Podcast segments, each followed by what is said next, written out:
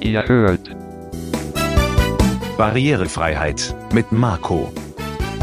Hier wird Zugänglichkeit zugänglicher gemacht. Ein Podcast rund um Screenreader, Webentwicklung und vieles mehr. Hallo und herzlich willkommen zu einer neuen Folge Barrierefreiheit mit Marco. Es ist Folge 9 und heute haben wir einiges auf dem Zettel. Zum einen schauen wir uns etwas an, das ich von der EPD noch mitbekommen habe als Nachtrag zum Review des Braille Sense 6 aus Folge 8. Danach gebe ich ein paar kleine Einschätzungen zum Thema Apple Performance Event vom 8. März diesen Jahres.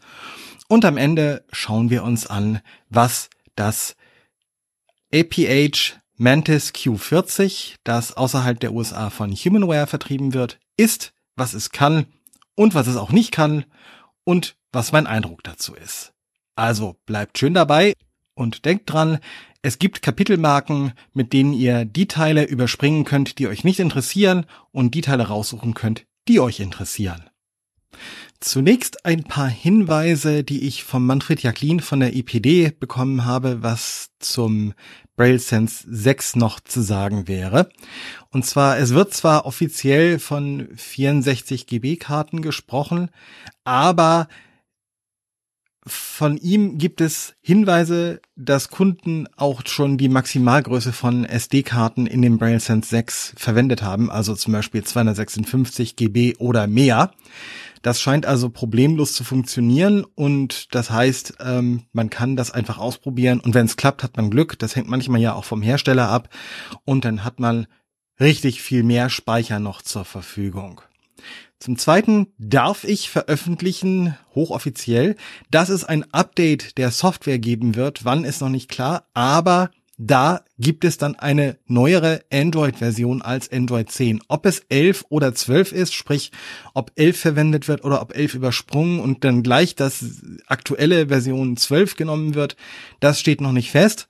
Aber ich darf veröffentlichen, es ist ein Software-Update geplant, das eben tatsächlich eine deutlich neuere Android-Version auf demselben Gerät ermöglichen wird.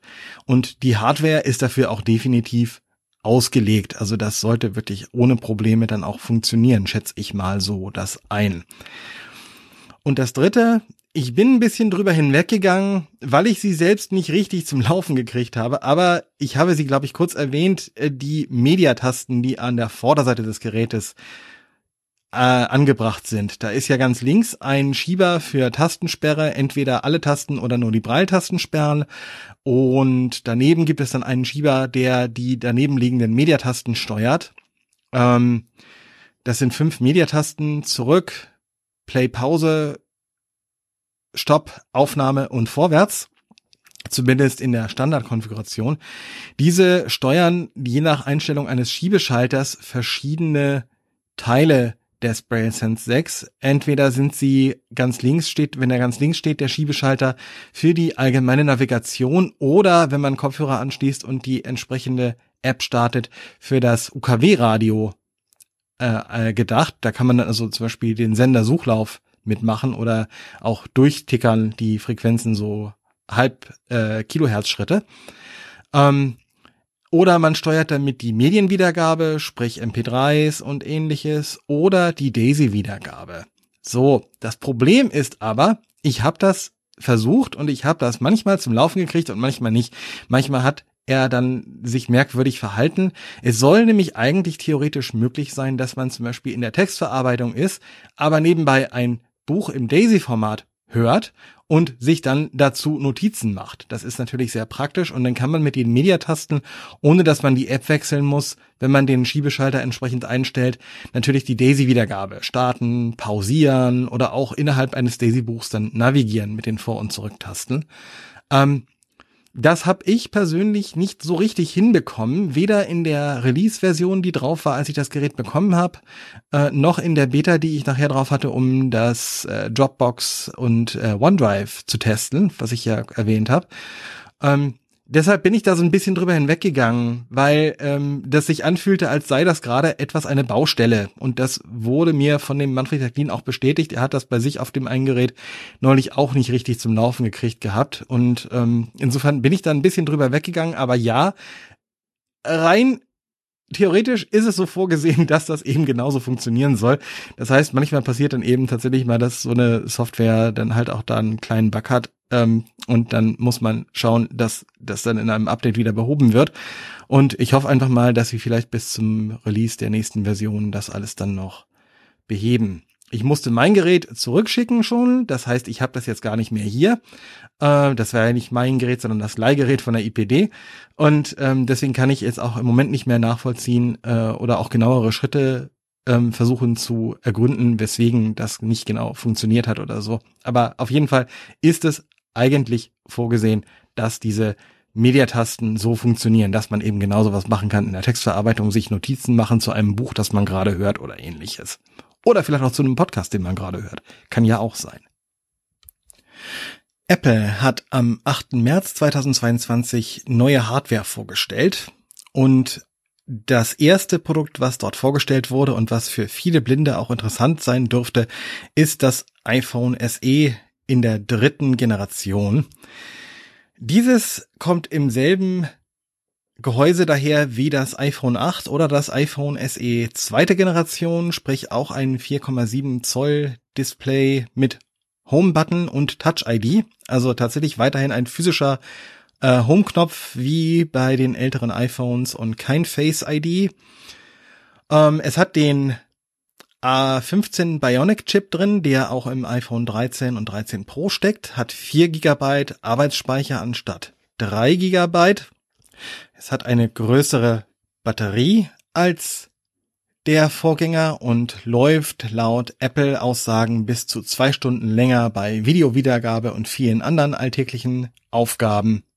Und es lädt schnell. Sprich, wenn man es mit einem 20 Watt oder mehr USB-C-Netzteil zusammenbringt und dann lädt, behauptet Apple, dass es von 0 auf 50 Prozent in etwa 30 Minuten lädt. Auch die Kamera ist verbessert worden. Sie ist natürlich aber längst nicht so gut und so vielfältig nutzbar wie die Kameras in den iPhone 13 und 13 Pro Modellen. Aber auch hier wird es zum Beispiel bei der OCR deutliche Verbesserungen geben, zumal auch vieles an Bildverarbeitung in dem Prozessor und in dem Grafikchip des A15 Bionic stattfindet. Was das iPhone SE 3 nicht hat und was leider für uns gar nicht so irrelevant ist, ist der UWB-Chip, dieser Ultra-Breitband-Chip mit räumlicher Wahrnehmung. Das bedeutet zum Beispiel, wenn ihr AirTags habt, könnt ihr mit einem iPhone SE 3 weiterhin nicht die genaue Standortnutzung verwenden. Also nicht das Aus Aufsuchen der AirTags mit der räumlichen Darstellung, wo sie sich genau in Relation zu euch befinden, wenn ihr in dessen Nähe seid. Das geht weiterhin nur mit den iPhone 13 oder 13 Pro Modellen. Das heißt, wenn ihr tatsächlich gerade auf der Suche nach einem neuen iPhone seid und ein kleines iPhone haben wollt, solltet ihr euch unbedingt auch das iPhone 13 Mini anschauen. Das hat nämlich diese ganzen Geschichten drin, die ich äh, eben erwähnte, unter anderem den Ultrabreitband-Chip. Ähm, und es ist zwar mit Face ID und ich weiß, dass viele immer noch Vorbehalte gegen Face ID haben. Ich kann nur sagen, ich nutze es seit 2017, seit dem iPhone 10 und seit dem iPhone 11 Pro, das ich vor einigen Jahren hatte ist Face ID deutlich verbessert, deutlich zuverlässiger. Am Anfang habe ich es auch kritisiert, gerade im iPhone 10 und 10s war es noch nicht ganz so zuverlässig. Aber seit dem iPhone 11 ist es wirklich für uns gut nutzbar und selbst mit dem etwas eingeschränkten Aufmerksamkeitsmodus, der bei Voice-over-Benutzung automatisch angeschaltet wird, immer noch ein sehr sicheres System. Und es funktioniert inzwischen tatsächlich wirklich gut. Also da kann man wirklich sagen, okay, wenn man es nicht unbedingt braucht, Touch ID, ist das 13 Mini tatsächlich eine gute Alternative und eine vielleicht etwas teurere Alternative als das SE, weil das SE natürlich für den ähm, Low-Budget-Markt entwickelt wurde. Aber eben, man bekommt auch deutlich mehr. Man bekommt unter anderem, und das fehlt im SE auch, das magnetische Schnellladen. Also gerade sowas wie ähm, die Schnellladefunktion des Apple Lade, MagSafe Ladegeräts und auch die anderen MagSafe Features, wie das Anklippen zum Beispiel einer externen Batterie, die MagSafe unterstützt oder anderer sicher, äh, anderer äh, Zubehörteile wie zum Beispiel irgendwelche Portemonnaies oder ähnliche Sachen, die MagSafe unterstützen und die dann zum Beispiel auch meckern, wenn man es abzieht und vergisst oder so ähnlich. Ähm, das hat das SE alles nicht. Ne? Also ähm, das ist tatsächlich deutlich eingeschränkt gegenüber den iPhone 13 Modellen. Es hat natürlich Touch ID. Es ist für Leute, die Face ID tatsächlich partout nicht nutzen möchten, immer noch da. Aber meiner Meinung nach überwiegen die Vorteile eines 13 Mini oder 13 Pro oder einfach des iPhone 13, wenn man es etwas größer haben will. Das Pro ist dann genauso groß wie das 13, aber das kann eben noch ein paar mehr Sachen mehr, hat noch eine bessere Kamera drin und das Pro Max ist dann ja das ganz große Teil.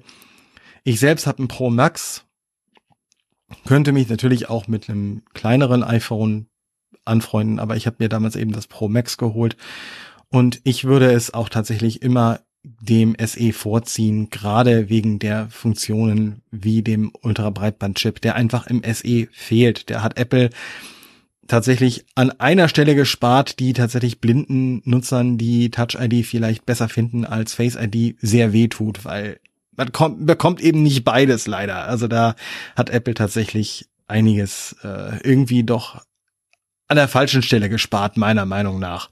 Das hätte durchaus da vielleicht noch drin Platz gehabt, das Teil. Naja, jedenfalls ist es nicht vorhanden, aber das iPhone SE 3 ist eben für manche tatsächlich eine Alternative und es wurde jetzt eben tatsächlich vorgestellt, aktualisiert, ersetzt das vorige iPhone SE. Es heißt übrigens weiterhin einfach nur iPhone SE, äh, aber es ist eben tatsächlich jetzt auch neu angepriesen und eben hat diesen A15 Bionic Chip drin. Und es ist eben jetzt tatsächlich vorhanden, es ist erneuert worden und für diejenigen, die sich ein neues iPhone kaufen möchten, entweder weil sie umsteigen von Android oder weil sie ihr altes iPhone erneuern müssen oder wollen, ist es eine Alternative, aber wie gesagt, schaut euch gut an, ob das iPhone 13 Mini nicht vielleicht eine Alternative wäre.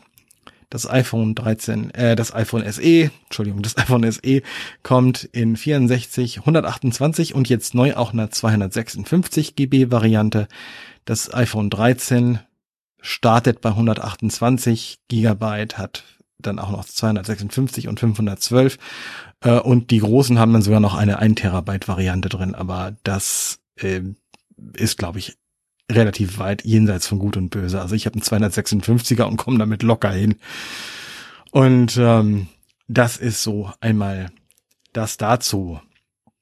Dann wurde auch das iPad Air erneuert. Das hat jetzt ebenfalls wie die iPad Pros einen M1-Chip drin, hat auch ein schnelleres USB-C bekommen, hat jetzt 20 Gigabit Durchsatz, äh, nicht mehr 10 wie vorher. Und es hat auch jetzt eine Frontkamera mit dem Center Stage Feature. Das heißt, wenn man da als Blinder zum Beispiel vorsitzt und eine Videokonferenz macht, sorgt die Kamera dafür, dass man immer gut im Bild ist. Das macht sie ganz automatisch. Das muss man nicht extra einschalten.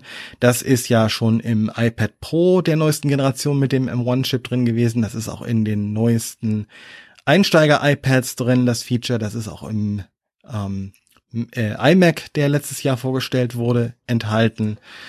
Äh, nur und in den neueren MacBook Pros natürlich, die Ende des Jahres vorgestellt wurden, dem iPhone, äh, MacBook Pro 14 und 16 Zoll mit dem ähm, M1 Pro und dem M1 Max. Ähm, und jetzt hat eben auch das iPad Air das Center Stage Feature bekommen.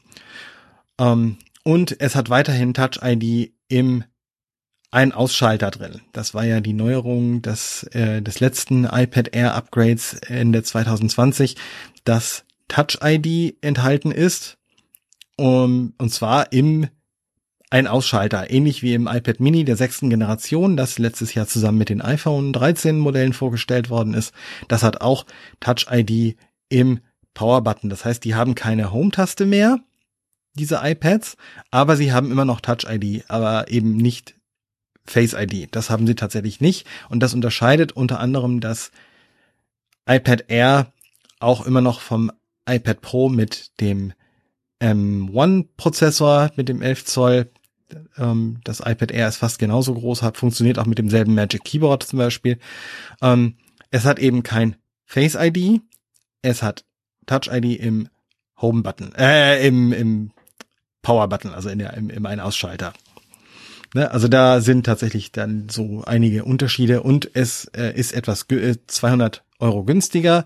Es kommt in zwei Varianten daher, nämlich 64 und 256 Gigabyte. Es gibt leider keine 128 Gigabyte Variante.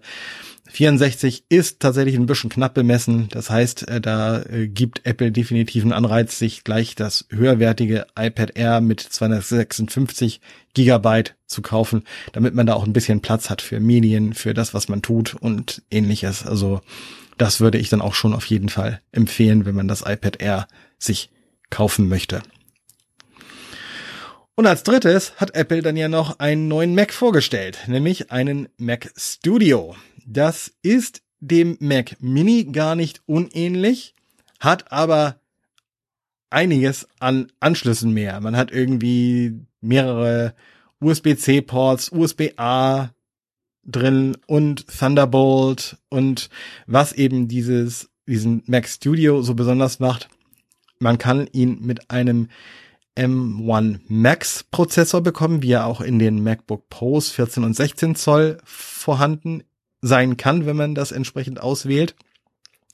Und beim Mac Studio ist das der Einsteigerprozessor. Oder man legt 2000 Euro drauf und hat dann den M1 Ultra mit doppelt so vielen Kernen bei allem, was der tut. Also doppelt so viele High Performance, doppelt so viele High Efficiency Kerne, also jeweils dann irgendwie insgesamt 20, glaube ich. Dann hat er 32 Kerne fürs Maschinenlernen und 64 Grafikkerne, also wirklich das Doppelte des äh, ausgereizten M1 Max. Das ist im Grunde auch ein verdoppelter M1 Max, also das sind zwei M1 Max Prozessoren, die technisch zusammengeschaltet werden.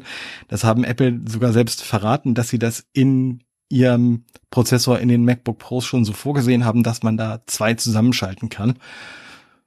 Und ähm, bis man den dann ins Schwitzen bringt, das äh, dürfte wahrscheinlich also sehr lange dauern. Ähm, ich vermute mal, da kommen wir als Blinde tatsächlich nie hin.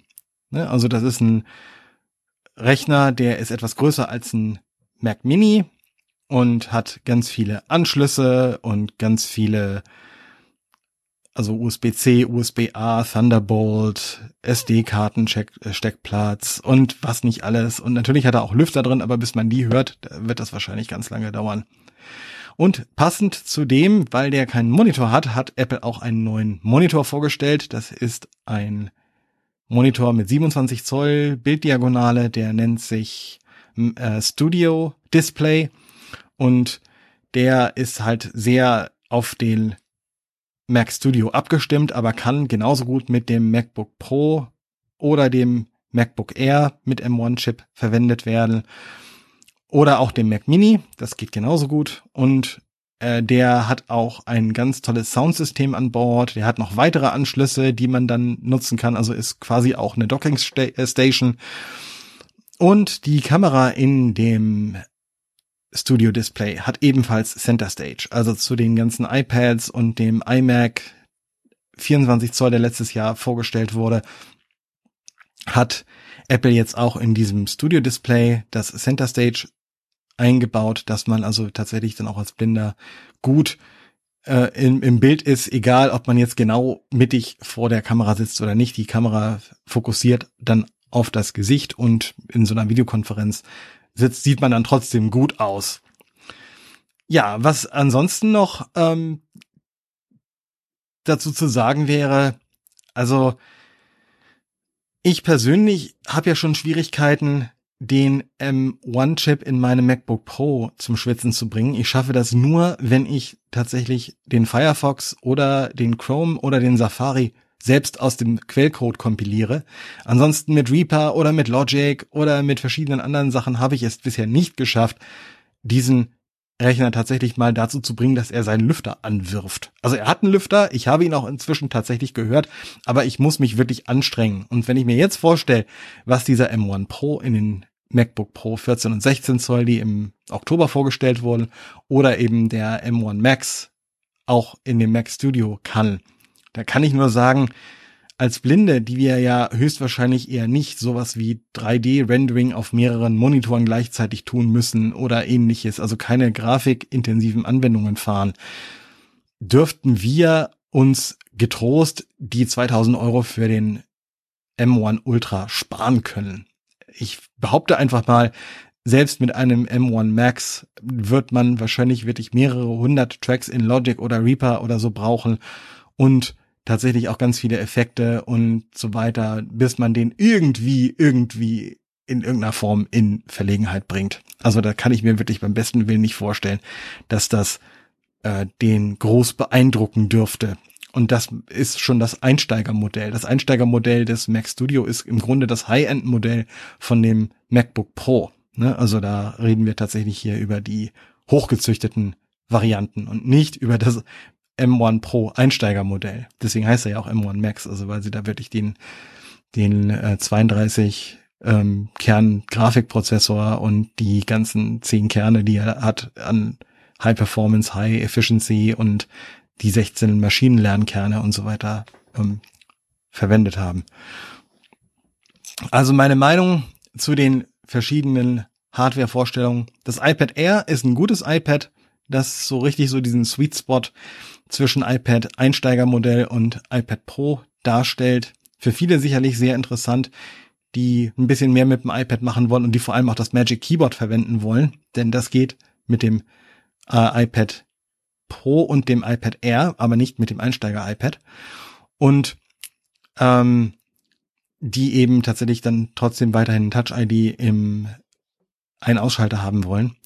Beim iPhone SE muss ich sagen, als Blinder würde ich immer empfehlen, mir ganz genau anzuschauen, ob ich mich nicht doch mit Face ID arrangieren kann, um dann die Vorteile des Ultra-Breitband-Chips zu haben beim Auffinden von Zubehör und ähnlichen Sachen. Und man wird das in Zukunft sicherlich auch noch für andere äh, Technologien verwenden können. Äh, ich denke da nur so an Indoor-Navigation und ähnliches. Also da gibt es sicherlich jede Menge Anwendungsmöglichkeiten, die einem mit dem SE einfach verloren gehen, wenn man die Technologie da nicht an Bord hat. Also sich, bevor man das iPhone SE kauft, vielleicht doch nochmal das iPad, äh, iPhone 13 Mini oder das iPhone 13 anschauen. Ist zwar etwas teurer, aber es lohnt sich meiner Meinung nach auch, da genau zu gucken.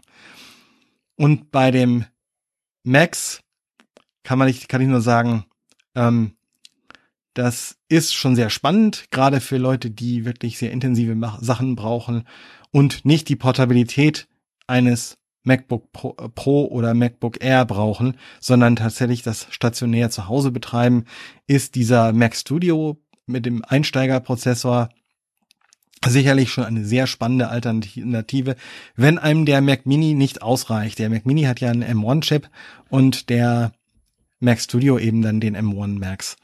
Und ähm, da muss man dann eben einfach abwägen und so weiter. Und ich würde sagen, das sind definitiv gute Alternativen wenn man einen Monitor braucht ähm, und hauptsächlich im Apple-System unterwegs ist, es sind zwar 1500 Euro, die dieser Monitor kostet, aber dafür kriegt man eben auch viel und hat tatsächlich auch eine ähm, Investition in die Zukunft getätigt. Um, und viele Funktionen stehen mit einem Windows-Rechner nicht zur Verfügung. Wenn man hauptsächlich aber Windows nutzt, gibt es sicherlich deutlich günstigere Monitoralternativen als das Mac Studio Display. Äh, das ist auch unbestritten. Ja, das sind meine Eindrücke und meine Meinung zu dem Apple-Event vom 8. März. Ich hoffe, das hat euch ein bisschen helfen können. Und dann möchte ich euch heute eine weitere Breitseite vorstellen und die ist tatsächlich was ganz Besonderes. Es handelt sich um die Mantis Q40 von Humanware beziehungsweise American Printing House for the Blind, APH. Die Zeile wurde von APH, also APH, designt und von Humanware gebaut. In den USA wird sie von APH vertrieben und außerhalb der USA von Humanware selber. Und es ist eine 40-stellige Braillezeile mit integrierter Querztastatur. Und zwar richtig eine große Laptop-ähnliche Querztastatur. Sie hat einige interne Funktionen wie einen Editor und einen Buchleser und ein paar weitere einfache Elemente zur Dateiverwaltung und einen Taschenrechner. Aber die Hauptstärke liegt darin, dass sie sich als Breitzeile und als Tastatur gleichzeitig mit allen gängigen Screenreadern und Rechnern verbindet. Und zwar entweder über USB oder über Bluetooth. Und das betrifft Mac, iOS, Android, Chromebooks, Windows. Unter Windows läuft sie mit JAWS und mit NVDA. Und so ein kompaktes Gerät habe ich in der Form tatsächlich noch nicht gesehen. Also eine tatsächlich Tastatur, die sich auch noch angenehm schreibt und tatsächlich ähm, sehr schnelles Schreiben erlaubt und tatsächlich auch sofort dann in Braille natürlich darstellt, was der Screen wieder dann anzeigt und so weiter.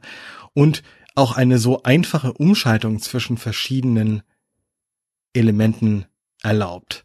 Habe ich so tatsächlich noch nicht gesehen. Es ist eine sehr leichte Zeile. Sie passt im Grunde in jede Notebook-Tasche, weil sie eben tatsächlich kaum größer ist als eben eine Tastatur plus unten direkt anschließende Braillezeile mit Routing-Tasten und am Bauch einigen Navigationstasten. Und sie hat eben USB-C als Anschluss und sie hat einen SD-Karten-Steckplatz, dass man also eine SD-Karte reinstecken kann mit Daten drauf, dass man zum Beispiel unterwegs auch Bücher lesen kann und ähnliches. Ähm, und sie hat Wi-Fi an Bord, dass man sich auch selber direkt ins Internet verbinden und mit Bookshare verbinden kann, damit man Bücher von dort direkt beziehen kann. Also es gibt eine App, die dann tatsächlich die Bücher direkt runterlädt und man kann sie sofort zu lesen anfangen, ohne sie erst vom PC übertragen zu müssen. Die genauen Abmessungen betragen 29 Zentimeter breit, 17 Zentimeter tief und 2 Zentimeter hoch. Das Gewicht, da habe ich jetzt verschiedene Angaben gefunden. Humanware selbst sagt 2,1 Pfund, das sind 950 Gramm. Ich habe aber auch bei einem der Händler in Deutschland einen Wert von 705 Gramm gesehen. Und da bin ich jetzt ein bisschen am Zweifeln. Es fühlt sich für mich eher wie 705 Gramm an, aber vielleicht muss ich das auch selbst einfach nochmal auf eine Küchenwaage stellen und schauen, was bei rauskommt, weil ähm, so stark voneinander abweichende Gewichtsangaben, das ist schon sehr merkwürdig. Vielleicht muss ich einfach selber wiegen, damit ich weiß, wie viel es genau wiegt. Aber so in dem Bereich ist es jedenfalls. Also es ist eben, ne, also eine Zeile und Tastatur in einem. Und die Umschaltung zwischen den Geräten funktioniert eben super leicht. Also wenn ich jetzt ein iPhone in der Tasche habe zum Beispiel und ähm, mein PC damit betreibe und ich will auf dem iPhone was nachschauen oder es kommt eine Nachricht rein oder sowas, drücke ich einfach auf den Home-Button vorne in der Mitte und bekomme sofort die Liste der Verbindungen angezeigt, die mir zur Verfügung stehen. Das ist eine USB-Verbindung und bis zu fünf Bluetooth-Verbindungen. Gehe einfach mit den Pfeiltasten auf das Gerät, drücke Eingabe und sofort ist Tastatur und Braillezeile verfügbar. Und genauso kann ich dann eben wieder umschalten auf das USB-Gerät. Und dann ist es wieder am PC so. Ne? Also das ist wirklich super, super leicht. In dem Gerät werkelt ein 32-Bit Corsair Prozessor mit 536 Megahertz, 4 Gigabyte interner Speicher, 16 GB Flash-Speicher zum Speichern von Daten und wie gesagt erweiterbar mit einem SD-Kartenslot. Und da gehen mindestens 64 GB-Karten rein, aber vielleicht ja auch mehr. Das müsste man einfach ausprobieren. Und man kann an einen USB-A Host-Port, der auch noch an Bord ist, auch USB-Sticks verschiedener Größen anstecken. Also man hat da wirklich ganz viele Möglichkeiten. Da werkelt so ein Linux drin und sowas, was Humanware zumindest bei den Brilliant BI 20X und 40X, die dem Funktionsumfang sehr ähneln, ähm, Keysoft Lite nennt. Also das sind diese eben diese Anwendungen wie die Bibliothek und der Editor und so weiter. Was ich sehr klasse finde, ist, dass eine Kurzschriftübersetzung, eine Braille-Kurzschriftübersetzung an Bord ist also ähnlich auch wie beim Braille Sense 6, aber eben auch in diesem Gerät hier. Man muss Bücher also nicht vorher übersetzen. Man kann übersetzte Bücher natürlich ganz normal damit lesen, wenn sie schon vorübersetzt sind. Aber äh, es ist eben auch so, dass bei Bedarf bei den unterstützten Dateiformaten wie Doc, DO, CX, TXT, PDF, äh, Braille, also BRL, BRF und vermutlich noch einigen mehr, schreiben Humanware selber zumindest so genauso in den Spezifikationen and more, ähm, eben tatsächlich auch eine Kurzschriftübersetzung da ist, unter anderem eben auch mit RTFC im Deutschen. Also im Deutschen hat man auch RTFC an Bord und man kann im internen Editor, leider nicht für den Screen wieder, aber im internen Editor mit F12 die Tastatur umstellen, dass man mit den Tasten SDF und JKL sechs Punkt Braille oder wenn man A und das Ö dazu nimmt, auch noch acht Punkt Braille eingeben kann. Und da kann man dann tatsächlich auch Kurzschrift schreiben. Es fühlt sich ein bisschen ungewohnt an, weil es eben keine tatsächlich ähm, Braille-Tastatur ist mit den verschiedenen langen Tasten oder etwas geschwungen angeordneten Tasten wie bei den richtigen Braille-Tastaturen, wo das der Länge der Finger angepasst ist, sprich, wo zum Beispiel die Mittelfingertasten zwei und fünf am weitesten nach hinten gehen, weil es am ergonomischsten ist, sondern das ist wirklich auf den Tasten ASDF, JKLÖ so gebaut, dass man da dann tatsächlich im internen Editor Braille eingeben kann, unter anderem auch Kurzschrift.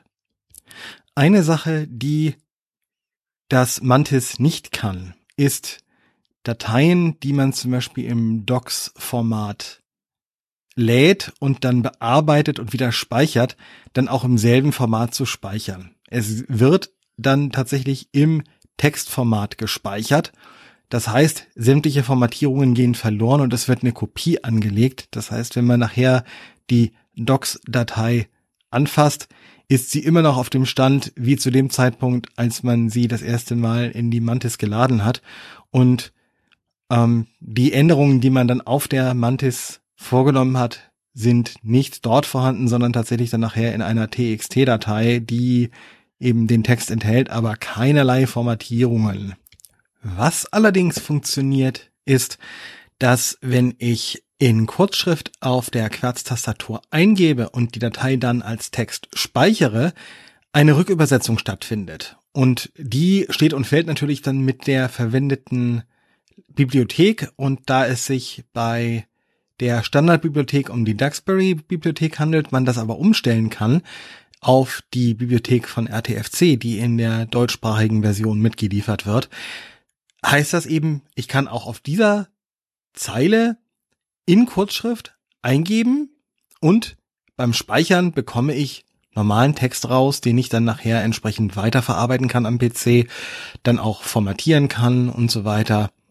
Schön wäre es, wenn es schon nicht möglich ist, dass die Zeile die Formatierungen wieder mit in ein Dokument schreibt, sondern tatsächlich die Formatierung alle rausschmeißt und so weiter, dass man vielleicht mit Markdown einige Vorformatierungen vornehmen könnte. Das wäre schon sehr cool. Also das werde ich äh, Humanware auch definitiv vorschlagen, dass die in eine zukünftige Version vielleicht Markdown-Support einbauen, dass man wenigstens Überschriften und einfache Formatierungen wie fett, kursiv, unterstrichen und so weiter äh, einfügen kann, um das dann zum Beispiel dann später mit Word, mit einem Add-on, das es gibt, um Markdown in Word zu konvertieren oder wenn man sowas verwendet wie Pandoc, das ist so eine universelle Konvertierungssoftware für die Kommandozeile, dass man dann sofort wieder ein formatiertes Dokument hat. Also das wäre natürlich äh, wirklich sehr, sehr klasse, wenn HumanWare das unterstützt. Natürlich kann man das in eine Textdatei reinschreiben und sie dann umbenennen, aber ein paar grundlegende Formatierungen, die man dann auch mit Tastenkürzeln wie ne, Steuerung, Umschalt, I für Kursiv und so weiter ähm, formatieren könnte und das würde dann automatisch umgesetzt. Das wäre schon sehr wünschenswert. Um euch mal einen Eindruck zu geben, wie die Tastatur klingt, habe ich jetzt einfach mal ein Dokument aufgemacht und fange mal an zu schreiben. Und ihr hört es vielleicht ein bisschen im Hintergrund, dann ich halte jetzt mal die Klappe und schreibe einfach mal.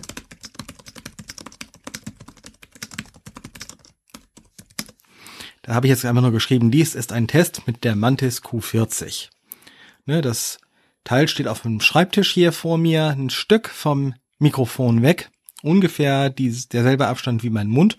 Aber natürlich, weil es nicht direkt davor ist, sondern ein Stück von unten kommt, sind die Geräusche nicht ganz so stark. Aber die Tastatur lässt sich eben wirklich sehr flüssig schreiben.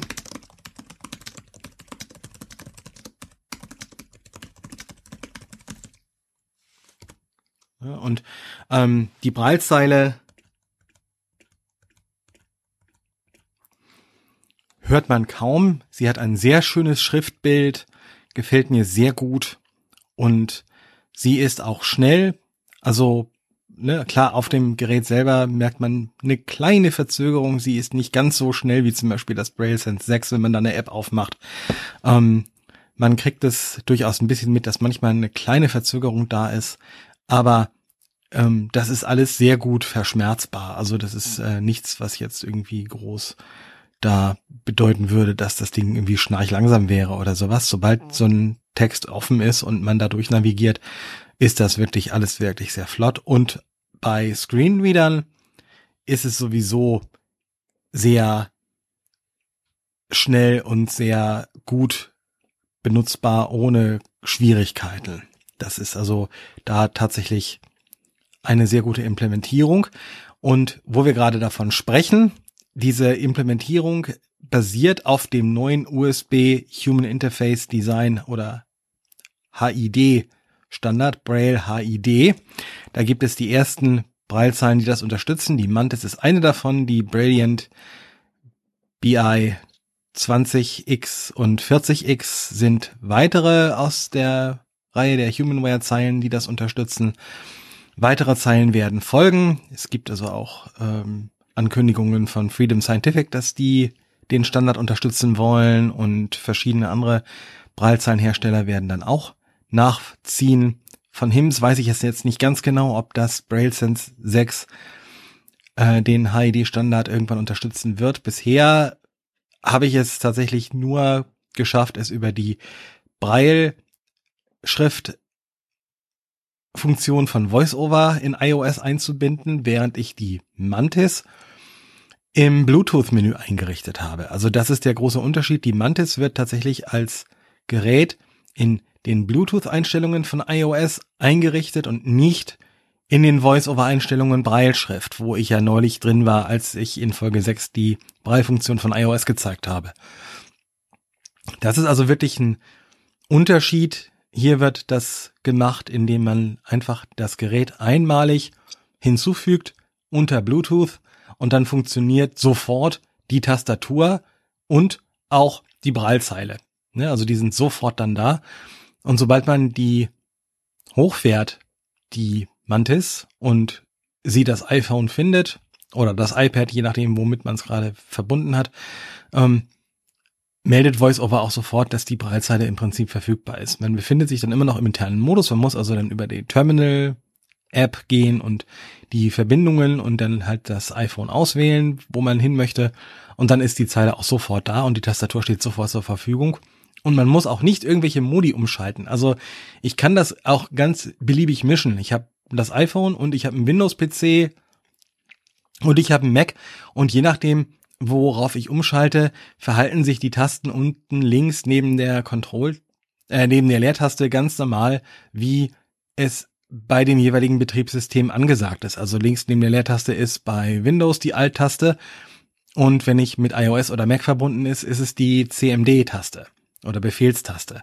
Daneben ist es unter Windows die Windows-Taste, die das Startmenü aufmacht und unter iOS und macOS ist es die Wahltaste oder Option. Und daneben ist dann die FN-Taste, die ist bei allen gleich. Und ganz links ist dann die Control-Taste, die ist auch bei allen gleich. Also bei VoiceOver bedeutet das, man hat ganz links die Control-Taste und muss dann über eine Taste rübergreifen, nicht wie bei MacBook-Tastaturen erst bei der zweiten Taste anfangen, sondern tatsächlich über die FN-Taste rübergreifen und dann die Wahltaste benutzen, um die Voice-Over-Funktion zu kriegen. Also das äh, ist da tatsächlich ein bisschen anders. Und aber ansonsten funktioniert es eben wirklich zuverlässig, dass sobald man links von der Leertaste die Taste drückt, ist es tatsächlich die CMD-Taste unter Mac und iOS und die Alt-Taste unter Windows. Das funktioniert sehr wunderbar. Ja, dieser HID-Standard, der ist jetzt ja schon ein paar Mal erwähnt worden. Und da ist ja dann immer die Frage, was bedeutet der eigentlich? Der bedeutet im Grunde, dass jede Zeile, die diesen HID-Standard unterstützt, sofort mit einem Screenreader läuft, ohne dass man einen weiteren Treiber installieren muss. Und es bedeutet auch, dass bestimmte Tasten oder Tastenkombinationen gerade auf Braille-Tastaturen mit bestimmten Funktionen vorbelegt sind. Ne? Also es gibt dann tatsächlich Navigationstasten innerhalb eines Ausschnitts, also vor und zurück. Und dann gibt es Tasten, die festgelegt sind für nächstes und vorheriges Element. Und es gibt bestimmte Braille-Tasten, die dann halt die äh, Funktionen so wie erstes Element, letztes Element, nächstes Element mit Leertaste und vier, voriges Element mit Leertaste und eins und so weiter unterstützen. Und da bedeutet das eben, dass die Hersteller das so bauen, dass egal welches Modell man dann anschließt, diese Funktionen immer so funktionieren und die Tasten so rausgegeben werden, dass das äh, sofort funktioniert und man keinen Treiber und keine Modifikationen im Screen wieder braucht. Ne, dass das also wirklich so ein Plug-and-Play-System ist. Apple unterstützt den HID-Standard seit ähm, Version 14.4 von iOS. Gab es erst noch ein paar Fehler und dann haben sie es korrigiert und dann seit 14.5 läuft es richtig. Ähm, NVDA unterstützt es seit Version 2021.3 mit ein paar Bugfixes in Versionen 2021.3.1 und 2021.3.2. Und JAWS unterstützt es auch seit einem der Updates in Version 2021 und die Version 2022 unterstützt es ebenfalls. Die Mantis kann man allerdings auch mit JAWS schon von Version 18 vorwärts, also Version äh, JAWS 18 und weiter verwenden. Ne? Also die ist ähm, mit JAWS ganz normal über den Sprachausgaben- und Breilzeilenmanager als Mantis Q40 auffindbar und kann dann ganz normal installiert werden, ausgewählt werden und dann funktioniert sie sofort. Und die Tastatur funktioniert auch. Also wenn man das Laptop-Layout verwendet und dann mit JAWS das einstellt, dass, äh, dass die äh, Caps Lock Taste die Jaws Taste ist und so weiter, dann funktioniert das alles sofort. Was eben bei NVDA noch der besondere Punkt ist, dass man einmal in die erweiterten Einstellungen gehen muss, um dort den HID-Support tatsächlich einzuschalten. Tut man dies nicht, meldet sich die Zeile als eine Brilliant-Variante an. Und eventuell funktionieren dann alle Tasten nicht richtig. Also das äh, sollte man tatsächlich machen, dann, dass man in NVDA in die erweiterten Einstellungen geht, einmal dieses Kontrollfeld anmacht, dass man weiß, dass man hier weitere Einstellungen vornimmt und dann vorwärts tabben, bis man auf Unterstützung für Braille HID auf die Checkbox kommt, das einmal anmachen mit äh, beziehungsweise einmal auswählen Standardmäßig ist dann nämlich der Standardwert eingestellt und der ist momentan noch Nein. Der wird wahrscheinlich demnächst auf Ja geändert, aber man kann es eben explizit auf Ja ändern und dann würde es automatisch funktionieren.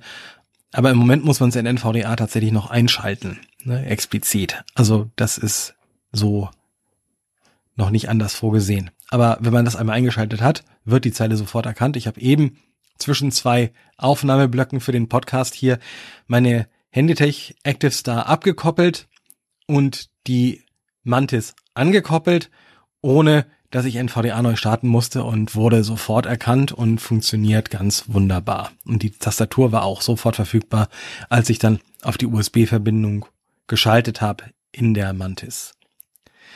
Was die Mantis auch hat, was auch sehr spannend ist, ist ein sogenanntes Terminal Clipboard. Ähm, begrenzt auf 360 Zeichen, aber bedeutet eben, ich kann aus dem internen Modus von der Zeile etwas in ein Dokument einfügen. Ne, ich kann das also dann tatsächlich ähm, hier in ein Textdokument gehen. Ich mache das jetzt ohne Sprachausgabe, aber ne und so weiter.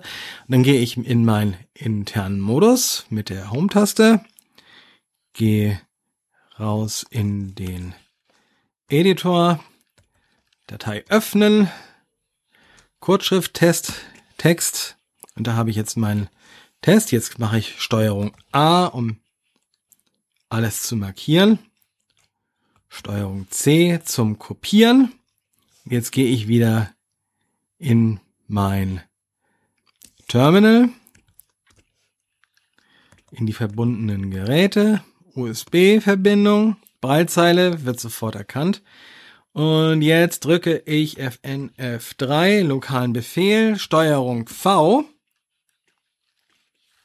Und jetzt wird tatsächlich die Kurzschrift, die ich eingegeben habe, in den Editor eingefügt. Ich sehe es jetzt tatsächlich auf der Breitseite, die Kurzschrift, die ich vorher in einem Dokument äh, verwendet habe. Das heißt, hier findet keine Übersetzung statt, sondern die Übersetzung findet tatsächlich nur beim Speichern statt. Aber ich kann so Text aus dem internen Modus von der Mantis über das Terminal Clipboard über eine Funktion namens lokalen Befehl, sobald ich im Terminal-Modus bin und verbunden bin, drücke ich einfach FNF3. Ne, ist ja ähnlich wie Taste durchreichen, aber hier wird eben lokaler Befehl, das wird auch auf der Zeile angezeigt und dann drücke ich einfach Steuerung V und dann wird das, was im Clipboard auf der Mantis ist, in Windows oder Mac oder so eingefügt. Natürlich vorausgesetzt, dass der Screen wieder dann damit was anfangen kann. Also da wird tatsächlich nicht vorher übersetzt, nicht vorher die Kurzschrift in Langschrift übersetzt, ähnlich wie ich das ja schon angemerkt habe bei dem Braille Sense, das sind die sich alle nicht, so ja nicht unähnlich. Die machen also wirklich einfach nur das, was kopiert wurde, wird eins zu eins in das Betriebssystem übertragen, äh, von, de, äh, von dem aus die Zeile und die Tastatur gerade angesteuert werden. Also das ist tatsächlich ähm, so, dass man da keine Übersetzung bekommt. Die Übersetzung bekommt man tatsächlich nur beim Speichern. Ne? Also das äh, war jetzt eben auch so ein Selbstversuch. Ich habe das natürlich äh, vorher durchaus mal getestet mit normalem Text, den ich per Querztastatur eingegeben hatte. Jetzt hatte ich aber noch mal für den Podcast explizit sowohl das Eingeben als auch das Speichern und das äh, jetzt eben live das Kopieren durch das Terminal Clipboard ähm, ausprobiert und tatsächlich es kommt die Kurzschrift in meinem Notepad hier auf dem Rechner, auf dem Editor an und da kann natürlich NVDA jetzt ohne weiteres nichts mit anfangen, weil NVDA zwar den Liblui drin hat, aber keine Kurzschriftübersetzung, die Rückübersetzung, die funktionieren würde. Ähm, da müsste ich jetzt also theoretisch nochmal ein RTFC drüber laufen lassen oder ich greife eben tatsächlich vom PC, weil es eh angeschlossen ist, auf das Laufwerk der Mantis zu und nehme mir da dann tatsächlich den, ähm, den Text direkt, der schon übersetzt ist und arbeite dann mit dem weiter. Aber selbst wenn man das eben so ist, man hat zum Beispiel was aus einem Buch sich kopiert und möchte das weiterverwenden am PC. So kann man das eben so machen. Man hat sich auf dem Mantis ein Bookshare-Buch runtergeladen. Man hat eine Textpassage kopiert, die halt nicht länger als 360 Zeichen sein darf. Und man möchte sie einfügen. Das kann man dann eben machen, wirklich ohne große Umstände und ähm, ja, sehr einfach, sehr transparent und das ist ein durchaus sehr mächtiges Werkzeug, was sich Humanware da hat einfallen lassen und dadurch, dass das eben so intuitiv funktioniert, einfach mit dem ganz normalen Befehl, ne, Steuerung C zum Kopieren, Steuerung V zum Einfügen, aber eben Einfügen vom Clipboard des Mantis und nicht vom Windows Clipboard. Ein paar Kritikpunkte gibt es natürlich auch, wie bei keinem Gerät unüblich, denke ich mal. Ne, also ähm, was mir fehlt, äh, das ist aber der Tatsache geschuldet, dass diese Geräte wirklich sehr kompakt gebaut sind. Die Tastatur ist eine, auf der eine Taste fehlt, nämlich die Taste für das kleiner und größer Zeichen. Und auch ansonsten sieht die deutsche Tastatur etwas anders aus, als wir es normalerweise gewohnt sind. Ne, also die linke Umschalttaste, die Shift-Taste ist verlängert gegenüber dem, was wir sonst so kennen. Und es geht dann direkt mit dem Y weiter. Ne, also YX, CV und so weiter. Es fehlt also die Taste für kleiner, größer, ähm, was gerade wenn man HTML schreiben möchte, am PC oder Mac doch etwas blöd ist. Ich habe Humanware gefragt, ob es eine Möglichkeit gibt, die Taste zu simulieren, habe darauf bisher aber keine Antwort bekommen. Ähm, die einzige Möglichkeit, die ich gefunden habe, ist tatsächlich im Editor auf dem auf der Mantis was zu schreiben, denn da ist die kleiner größer Taste rechts neben der Alt GR Taste vorhanden, aber eben nur in diesem internen Modus. Ansonsten arbeitet die Taste mit RFN-Taste zusammen als Kontextmenü-Taste, also als, als Applikationstaste. Und ähm, das heißt, wenn ich mit der Mantis HTML schreiben will, auf dem PC oder Mac, muss ich das erst im Editor tun, dann über das Terminal Clipboard einfügen. Das funktioniert dann auch. Aber eben nur so und nicht über eine simulierte Taste irgendwie oder Tastenkombination direkt im PC. Es ist umständlich und das ist tatsächlich ein Kritikpunkt, der aber auch eben der Bauweise des Gerätes geschuldet ist. Eine weitere Besonderheit ist, dass die Eingabetaste in der Grundstellungsreihe eine schmale Taste ist, die ist also auch nur dieselbe Höhe und die Raute-Taste ist nicht neben dem Ä, da ist nämlich dann direkt die Enter-Taste, sondern eine Reihe nach oben gewandert, rechts neben dem Plus. Da ist die Raute, sprich Apostroph-Taste. Das heißt, Humanware haben hier keine Enter-Taste mit doppelt so hoher Bauart und unten dem schmalen Fuß, wie das bei normalen deutschen Tastaturen üblich ist, gebaut und die Raute-Taste nicht neben das L platziert, sondern tatsächlich wie bei einer amerikanischen Tastatur das so belassen. Schmale Enter-Taste und in der Reihe oben drüber ist dann die Raute-Taste ganz rechts außen. Ähm, manche Leute mögen die Tastatur nicht, ähm, das ist ein Punkt, den ich persönlich nicht nachvollziehen kann. Ich persönlich finde sie sehr angenehm zum Schreiben, ähm, so auch vom Druckpunkt her und so weiter. Sie erinnert mich sehr an die Zeilen, ich weiß nicht, ob sich noch jemand dran erinnert, an die äh, Tastatur, die wir im PackMate drin hatten äh, bei von Freedom Scientific Mitte der 2000er Jahre. PackMate QX und äh, PackMate ähm, äh, ja, nicht Q, äh, das, das, die Querz, die erste Querz, ähm, Variante mit dem hinten rausstehenden Akku und eben die späteren, die QX 440 und, äh, und QX 420 oder QX 400, wo man die Braillezeilen dann reinstecken konnte von unten, wenn man so eine Platte entfernt hat und von der Braillezeile, von der Pac-Man Braillezeile auch eine Platte entfernt hat, konnte man die zusammenstecken. Das hier sieht schon dem etwas ähnlich aus. Das Pac-Mate war nur viel schwerer und viel dicker und hatte eben diesen riesigen Akku drin, den wir damals da verbaut haben. Das ist natürlich 20 Jahre her und deswegen war das alles wesentlich weniger kompakt, aber so von dieser ganzen Fühlart fühlt sich das Mantis sehr dem an, was wir damals hatten. Nur eben, dass jetzt tatsächlich die Breitzeile auch nicht abnehmbar ist hier in der Mantis, sondern die ist tatsächlich gut sehr kompakt mit der Tastatur verbunden und so weiter. Also das ist, ähm, ja, das ist so genau das, was eben dieses Gerät ausmacht. Man hat eine Braillezeile und eine Tastatur, immer parat. Ne? Also egal auf welches Gerät man umstellt, wenn einem die Braille-Eingabe nicht liegt, sondern man tatsächlich eher eine Querztastatur möchte für seinen Screen wieder, aber eben nicht zwei Geräte mitschleppen will. Also tatsächlich ähm, keine externe Tastatur und keine Braillezeile, aber man braucht Braille oder sowas, ist die Mantis tatsächlich ein richtig gutes Gerät, ist auch nicht so teuer, ne, kostet äh, bei verschiedenen deutschen Händlern habe ich verschiedene Preise gesehen. Ähm, bei Becker habe ich einen Preis von etwa 3.900 und bei ComM, das ist ein kleiner Händler in Süddeutschland, ein Pre Bruttopreis von 3.564 Euro gesehen.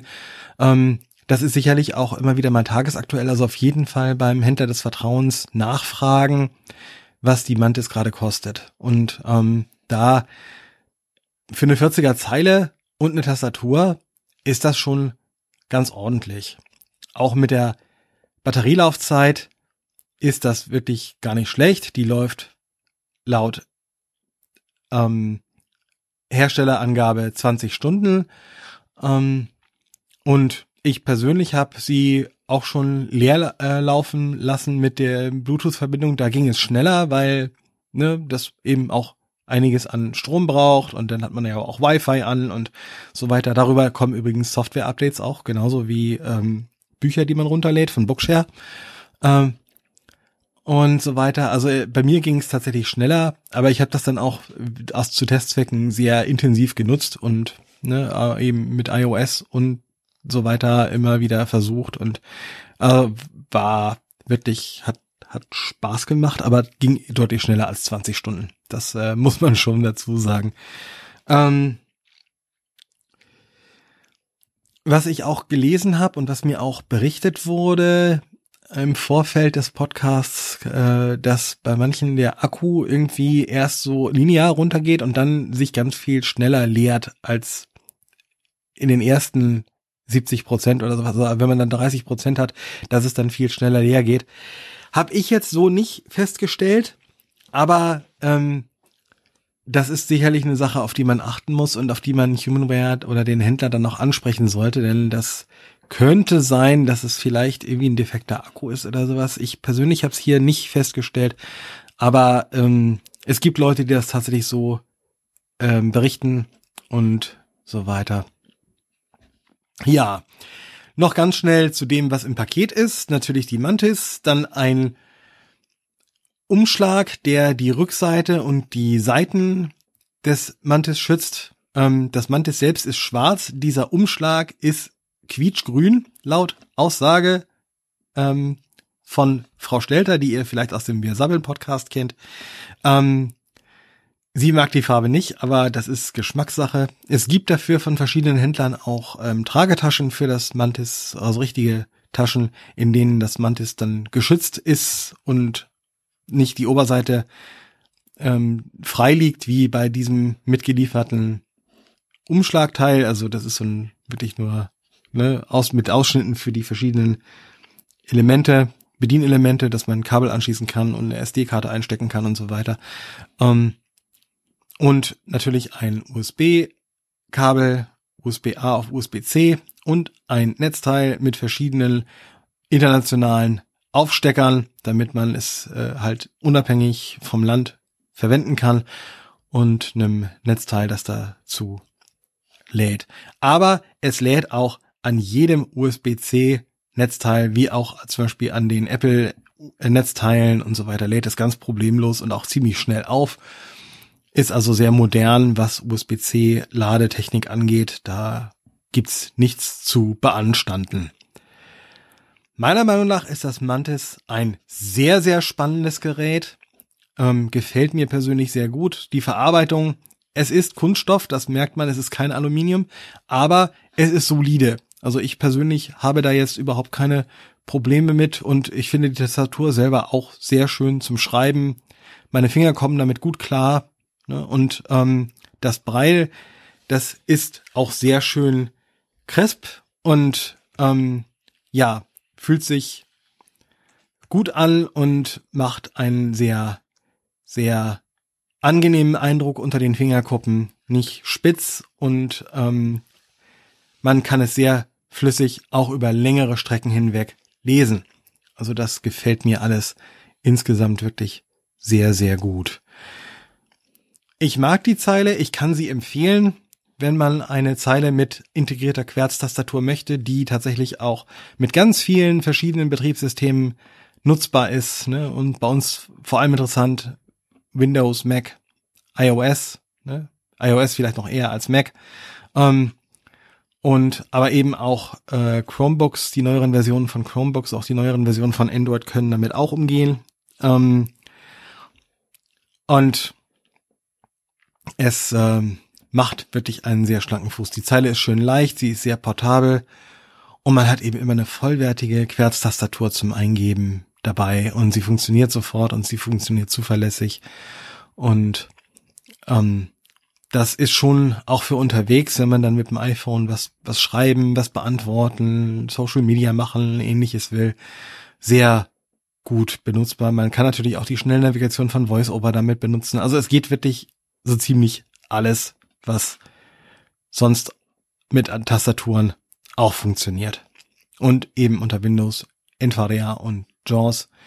Äh, mit Narrator und äh, Braille TTY habe ich es nicht versucht. Die äh, unterstützen es, glaube ich, noch nicht.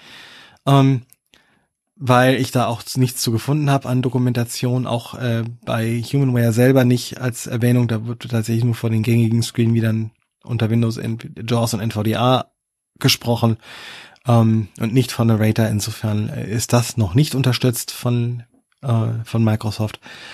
Aber das ist sicherlich ein Update von Braille TTY irgendwann, wenn dann die auch den HID-Standard unterstützen, dann wird die auch sofort funktionieren. Genauso wie andere Zeilen, die den HID-Standard unterstützen. Ja, so viel zu dem Thema Mantis. Und das soll es für diese Folge dann auch wieder gewesen sein. Wir sind schon wieder eine Stunde dabei, merke ich. Und ich hoffe, es hat euch Spaß gemacht. Es hat einige nützliche Infos für euch dabei gegeben. Wenn ihr mögt, hinterlasst mir bei Apple oder bei Spotify oder ähnlichen, wenn es möglich ist, ein Review. Wenn ihr Fragen habt, findet ihr mich bei Twitter at Marco Zehe, M-A-R-C-O-Z-E-H-E, -E, Marco Zehe bei Facebook oder auch marco.zehe at gmail.com als E-Mail-Adresse. Und wenn ihr Feedback habt, dann freue ich mich immer drüber. Und ansonsten bleibt gesund und wir hören uns dann in der nächsten Folge wieder. Tschüss!